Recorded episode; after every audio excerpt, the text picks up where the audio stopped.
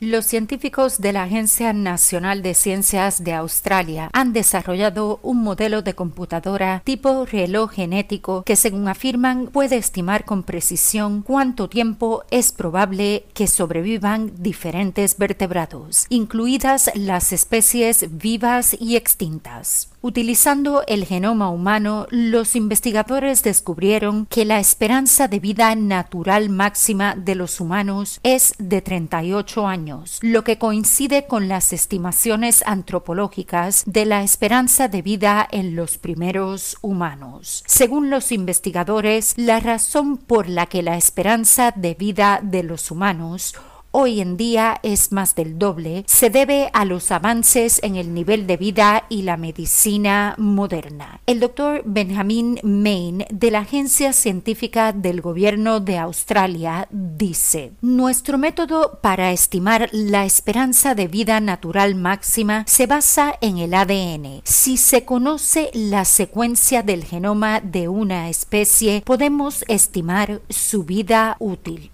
Además de los humanos y los antepasados humanos, los investigadores probaron su reloj genético en los genomas de otros vertebrados, tanto vivos como extintos. Los científicos calcularon la vida útil de los animales observando un proceso químico llamado metilación, que activa o desactiva los genes.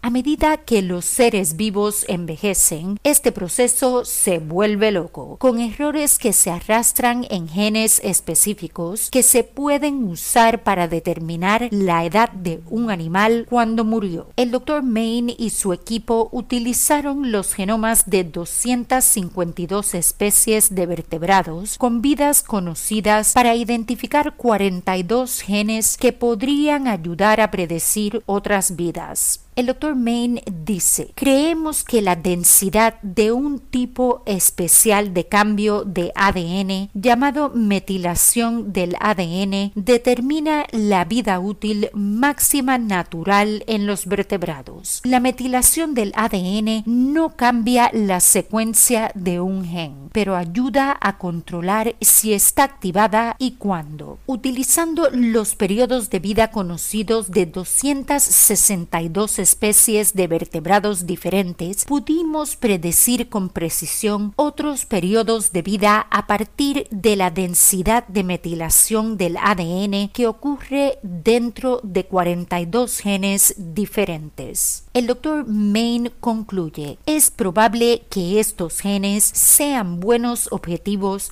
para estudiar el envejecimiento, lo que tiene una gran importancia biomédica y ecológica. El equipo ha publicado su estudio en Scientific Reports.